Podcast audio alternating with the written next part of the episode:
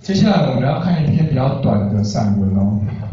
当我用“散文”这个词的时候，我就会犹豫要不要用散文呢？那么我们来看这个作者，他叫吴柳贝哦，他是彰化北斗镇人，学历啊什么，同学就自己看。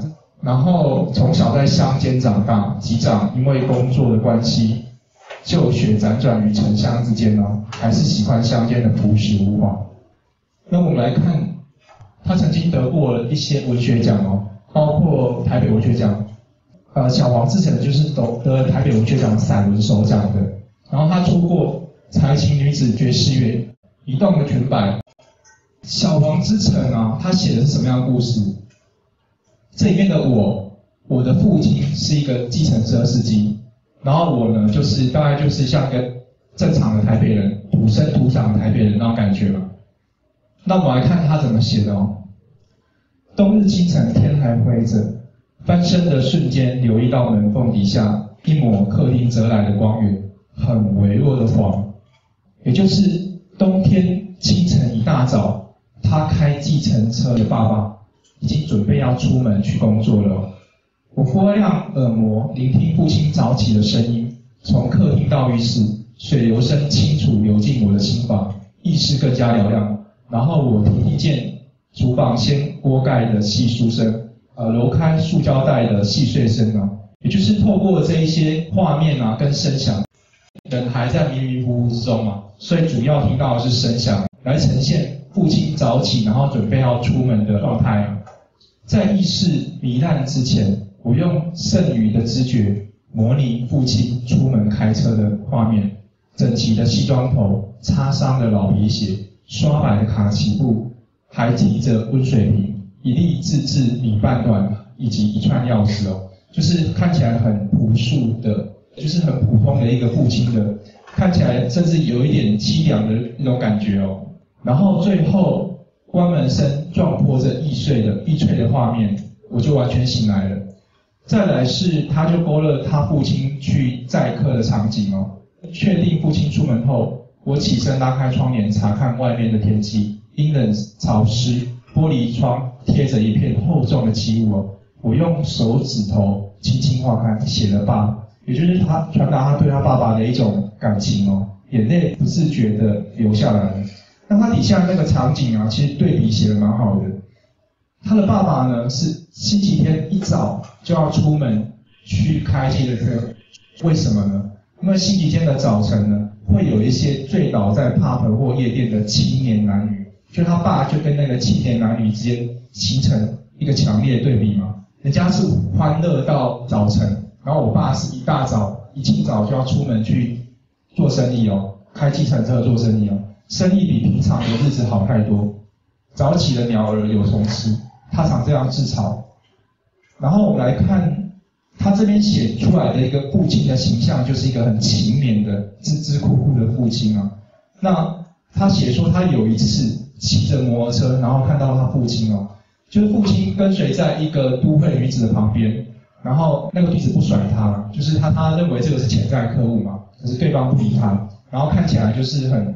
很卑微的感觉哦，但是他没有跟他父亲讲过这个场景哦，因为如果跟父亲讲这个场景，大概父亲也会觉得难堪吧，或者他自己会觉得难堪，不一定是父亲会觉得难堪，所以他没有讲过。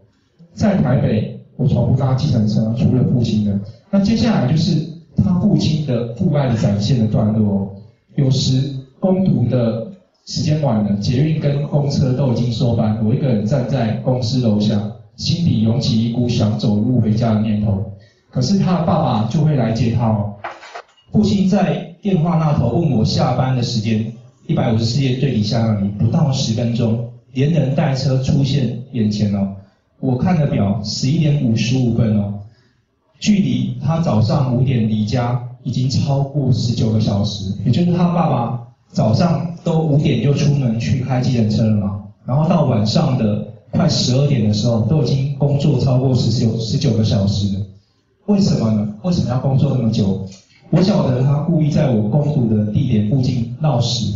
每次我打电话回家向妈妈报备加班的时候，父亲便自动加班到与我同时，就是为了接他晚归的女儿。所以就在外面继续开计程车哦。那甚至当要接自己的女儿的时候，就会放弃顾客了嘛。前面他就是在跟随那个都会女子，希望那个都会女子搭计程车嘛。但是如果是我女儿要搭呢，我就立马放弃顾客哦，因为我女儿更重要这样子哦，呈现他父亲对他的一个宠爱之情这样。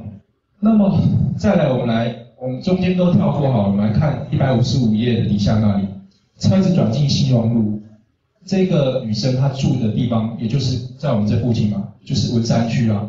市中心的喧嚣逐渐抛在背后，天空繁星点点哦。那么父亲因为开计程车的关系啊，就有了职业病哦。想起前几天妈妈跟我说，父亲的右脚掌中年踩离合器怎么样的，同学你们就自己看一下。但是他又是一个开计程车的司机，所以他即便是不能一直踩离合器，他还是要踩。为了要赚钱，为了要谋生，为了要养活家庭，不得不如此吗？我们直接来看最后的结尾哦，那个一百五十五页最底下那里。所以我习惯坐父亲车子的时候，将头转向窗外，浏览红灯男女，顺便散步。散步就是用转品嘛，散步自己的心情哦，就好像我在放松自己的心情哦。他习以为常了，女儿上了车，随便聊两三句话，便不再说话。然后我们再隔几行看一下最后倒数的那那几个句子哦。父亲沉默到底，把车子驶向指南山下的家。一进门，外头的月光折射到室内的壁钟上面，十二点三十八分。也就是说，他父亲为了最后可以载他回家，工作到那个时间才回来嘛，接他女儿回家。但是这个时间呢，距离他。又要出门去开计程车，只剩下四个半小时哦。那为什么要这么清楚的写出时间？也就是说，你看他父亲多么的操劳辛劳，过没几个小时又要出门去开计程车了。何况你回家不不是马上就睡了吗？你可能什么盥洗之类的，等到你可以睡的时候，可能一两点，然后你五点四五点又要起床，再出门去开自己的车了。最后他这个结尾其实做的很漂亮。我们来看他怎么写的。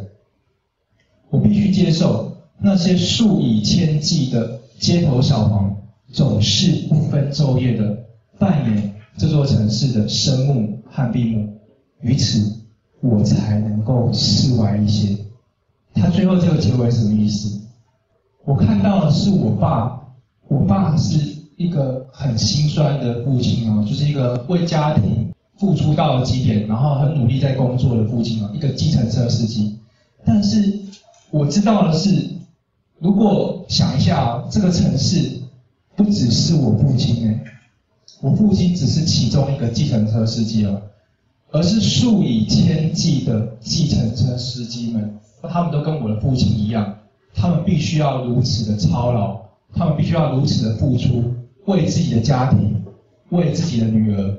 为自己的工作这样子哦，所以他最后意思是说，我想到这件事情才可以稍微释怀一点。所有的继承车司机啊，在这个小黄之城，都是背负着如此辛苦的为家庭付出的命运这样子哦。这篇文章写的很动人的地方，就是他从一个计程车司机女儿的身份，然后写出来父亲的辛劳，然后同时呢，他又反映出来。这个城市的这个阶层，就是所有的计程车司机，可能都像他父亲一样，如此的辛苦，如此的操劳，然后又具有父爱什么的。可是读完这篇文章以后，为什么我们要来讨论别的文章呢？因为我们一开始有介绍吴柳贝的背景，你会发现一件事情，就是吴柳贝他根本也不是台北人，他是彰化人嘛，他也不是从小在台北长大的，所以这里面的我。不是无有备本人。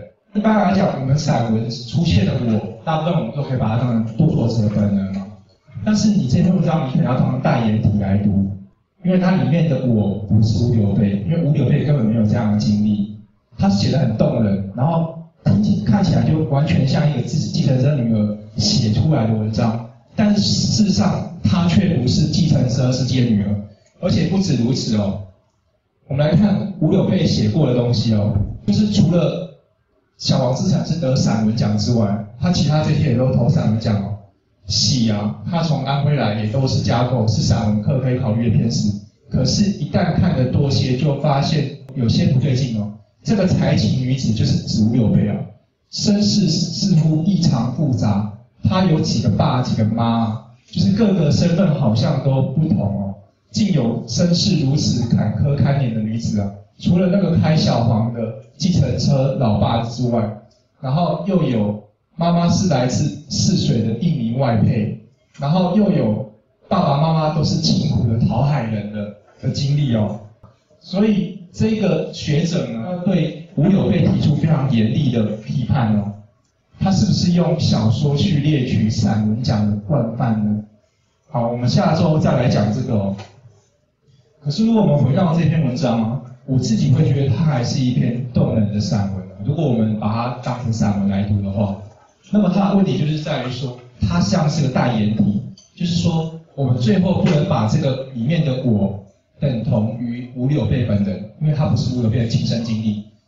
但我们也不知道吴有佩写的是谁啊，但是他真的是看起来很像是就是这个人的，你就会觉得说，好像真的是一个继承车司机的女儿。写的这篇文章那种感觉哦，